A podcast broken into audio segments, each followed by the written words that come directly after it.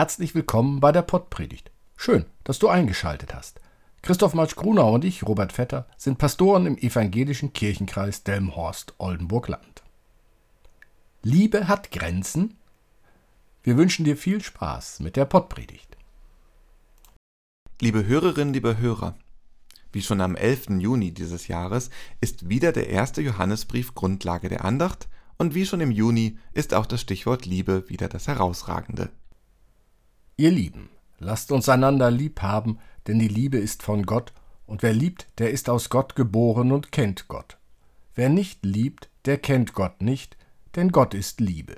Darin ist erschienen die Liebe Gottes unter uns, dass Gott seinen eingeborenen Sohn gesandt hat in die Welt, damit wir durch ihn leben sollen. Darin besteht die Liebe. Nicht, dass wir Gott geliebt haben, sondern dass er uns geliebt hat und gesandt seinen Sohn zur Versöhnung für unsere Sünden. Ihr Lieben, hat uns Gott so geliebt, so sollen wir uns auch untereinander lieben. Niemand hat Gott jemals gesehen. Wenn wir uns untereinander lieben, so bleibt Gott in uns und seine Liebe ist in uns vollkommen. Liebe Hörerinnen, liebe Hörer, gemeinsam ist beiden Textausschnitten der Satz Gott ist die Liebe. Kein Wunder, schließlich geht der heutige Text nahtlos in den vom Juni über. Es wäre also möglich, heute dieselbe Predigt nochmal zu halten. Machen wir aber nicht.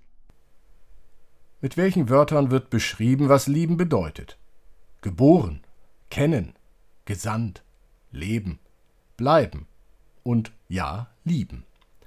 Alles Wörter, die ein Tun, ein Handeln beschreiben.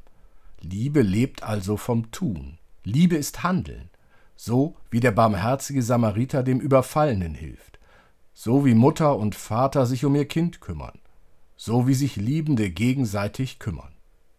Und doch ist auch klar, Liebe hat Grenzen. Lieber Hörer, liebe Hörerin, spontan möchtest du sagen, nein, echte Liebe kennt keine Grenzen? Die Beziehungsratgeber, die sich als Buch oder Internetseite finden lassen, betonen, Grenzen sind wichtig. Grenzen sind nicht schlecht. Die Bundeszentrale für politische Bildung schreibt im Heft Nummer 1 Was geht im Jahr 2021 Es gibt gesellschaftliche Vorstellungen, die dazu führen, dass Grenzen nicht geachtet werden. Zum Beispiel wird oft von Jungen erwartet, keine Angst zu haben. Oft wird das Aussehen von Mädchen kommentiert. Viele bekommen beigebracht, dass es normal ist, wenn Jungen Grenzen überschreiten oder das Mädchen selbst dran schuld sind, wenn ihre Grenzen überschritten werden. Erwachsene respektieren manchmal die Grenzen von Kindern und Jugendlichen nicht. Persönliche Grenzen sollten bei allen Menschen respektiert werden. Dies gilt natürlich auch, wenn ich jemanden liebe.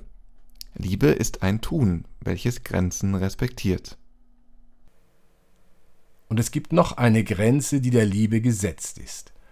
Liebe will immer mehr, als sie halten kann. Das kenne ich von mir selbst. Natürlich würde ich gern alles für meine Lieben tun. Doch schon, wenn es um die Planung von privaten und beruflichen Terminen geht, wird es knifflig. Und natürlich wäre ich gern der liebenswerteste Mensch auf Erden. Doch da gibt es die eine oder andere Macke, die ich habe, die dem entgegensteht. Liebe hat Grenzen, zumindest für mich als Menschen. Und wie ist es mit Gott? Kennt Gottes Liebe Grenzen? Wenn ich diese Frage in einer Suchmaschine stelle, dann finde ich eine große Einigkeit, die sich mit dem Satz Gottes Liebe kennt und setzt keine Grenzen zusammenfassen kann. Warum sind sich da alle so einig? Nun, Gott stellt keine Bedingungen. Er verlangt nicht den Bau eines Tempels von mir. Er verlangt auch nicht, dass ich einen Asylbewerber bei mir aufnehme. Gott erwartet nicht, dass ich in Vorleistung gehe. Und andersherum ist auch klar, ich habe keinen Anspruch auf Gottes Liebe. Selbst wenn ich zehn Asylbewerberinnen bei mir aufnehme, zwei Tempel baue und neben der Kirchensteuer jedes Jahr 5000 Euro spende, kann ich Gott nicht dazu verpflichten, mich zu lieben. Die Liebe ist und bleibt ein Geschenk. Gott kommt auf mich zu und sagt, ich liebe dich. Die Antwort entscheidet darüber, ob es eine Liebesgeschichte wird oder nicht. Ich kann dieses Geschenk annehmen und sagen, ja, ich liebe dich auch, Gott, oder ich kann sagen, sorry Gott, nicht mit mir. Wird sich dies auf mein Leben auswirken? Natürlich. In den Geschichten, die Jesus erzählt, finden wir ganz oft Beispiele für Gottes Liebe.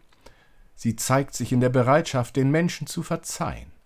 Petrus fragt Jesus einmal, wie oft er einem Menschen verzeihen sollte. Und Petrus fragt, ob es siebenmal reichen würde.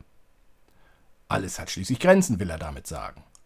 Und Jesus macht mit seiner Antwort deutlich, dass Menschen die Liebe Gottes, seine Bereitschaft zu verzeihen, unglaublich finden. Er sagt nicht siebenmal, sondern siebenundsiebzigmal. Wie also wird sich die Antwort auf Gottes Ich liebe dich auswirken? Die Antwort steht in dem Vers, mit dem der Text des heutigen Tages beginnt. Ihr Lieben, lasst uns einander lieb haben, denn die Liebe ist von Gott, und wer liebt, der ist aus Gott geboren und kennt Gott. Anders gesagt, wer liebt, der ist von Gott geboren und kennt Gott. Wer jemand anderen liebt, der lebt aus Gott, der oder die ist Gott nahe, der oder die glaubt an Gott. Wer liebt, hat Teil am Atem Gottes, der das Leben erst möglich macht. Der ehemalige Pastor auf Sylt, Traugott Gießen, hat es so formuliert. Lasst uns doch erstmal zufrieden sein. Gott ist die Liebe, und wo Liebe ist, ist Gott in der Gestalt der Liebe da. Ich weiß, wir wollen Gott gern pur. Wir wollen Gott und Liebe destillieren. Wir wollen Gott definieren, und das heißt ausgrenzen von dem, was er tut. Wir wollen das Subjekt getrennt von den Taten. All das gelingt nicht. Gott suchen, außerhalb seiner Liebe, das ist, als möchte ich die Erde kennenlernen, aber ohne Wasser und Felder und Wüste und Bäume. Wo Liebe ist, ist Gott in der Gestalt der Liebe da. Er ist die Inbrunst, der Glutkern allen Liebens. Amen. Gott umhülle dich, dass dir die Luft zum Atmen bleibt, dass dir Feuer zum Wärmen bleibt, dass dir Wasser zum Tränken bleibt, dass dir Erde zum Leben bleibt. Gott umhülle dich. Amen.